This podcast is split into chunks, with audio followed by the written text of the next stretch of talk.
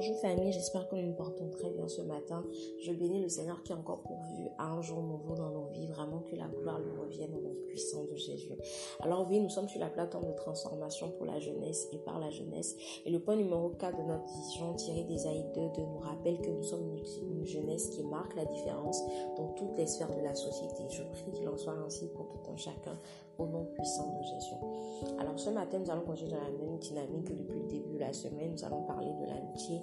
Je voudrais très rapidement euh, nous entretenir par rapport à un aspect quand même important de l'amitié.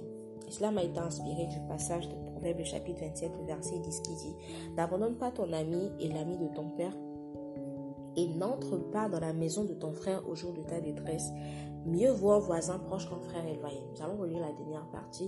Et n'entre pas dans la maison de ton frère au jour de ta détresse. Mieux vaut un voisin proche qu'un frère éloigné. Alors là, la Bible nous recommande de ne pas entrer dans la maison de notre frère au jour de notre détresse. Pas parce que cette personne est radine, pas parce que ce frère est radin, égoïste, euh, je sais pas, colérique, etc. Non, parce que ce frère-là est éloigné.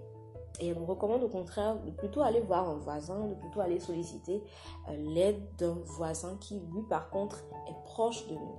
Alors ce matin, je voudrais nous exhorter, nous encourager à être des amis proches.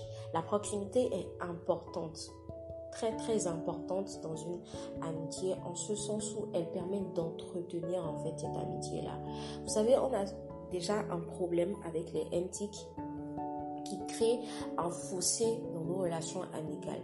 Mais nous, nous, élargissons de plus en plus fossé euh, euh, parce que nous ne nous impliquons pas dans nos relations amicales.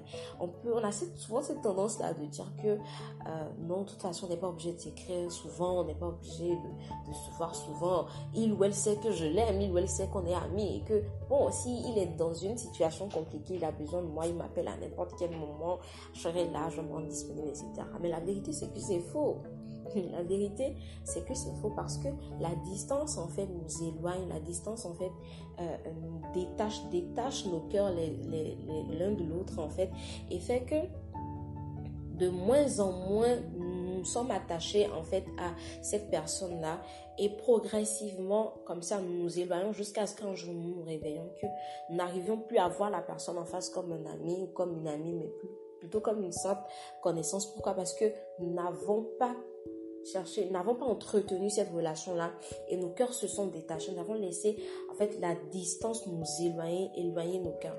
Alors, comme je le disais tantôt, nous devons, en tant que bons amis, être des amis proches.